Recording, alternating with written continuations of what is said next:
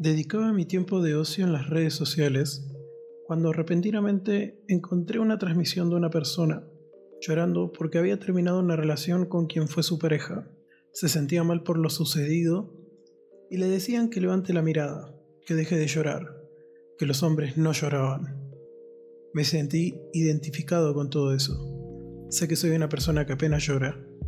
Me sentí configurado para evitar la demostración de sentimientos que me muestren más vulnerable pero más que vulnerable, más humano. Porque tenemos sentimientos y no podemos ser fuertes todo el tiempo. Es como quien acumula ira constantemente, sin reaccionar, sin descomprimir por algún lado. Toda esa ira explota. La persona entra en un estado donde se desconoce. Lo mismo sucede cuando lloramos. Y yo lo aprendí a la fuerza.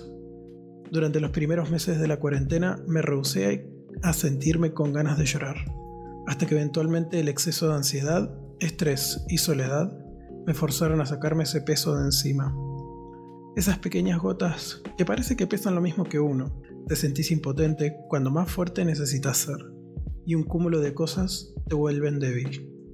Y eventualmente no lo podemos evitar. Nos quebramos. Nos dejamos abrazar por esos sentimientos que creíamos no tener. Nos sentimos raros.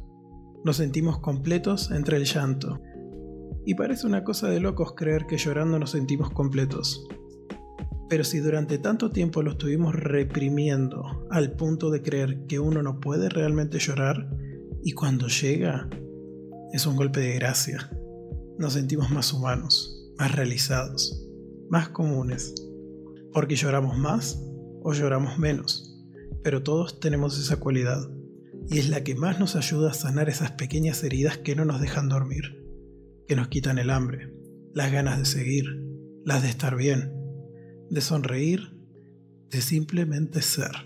El impulso vital de abrazar ese sentimiento tan generoso que nos regenera, nos sana, nos devuelve las ganas de sonreír, como las nubes cuando dejan caer la lluvia entre relámpagos furiosos y truenos ensordecedores, para dar lugar a los rayos del sol, el arco iris y la calma que indica que todo está bien ya terminó.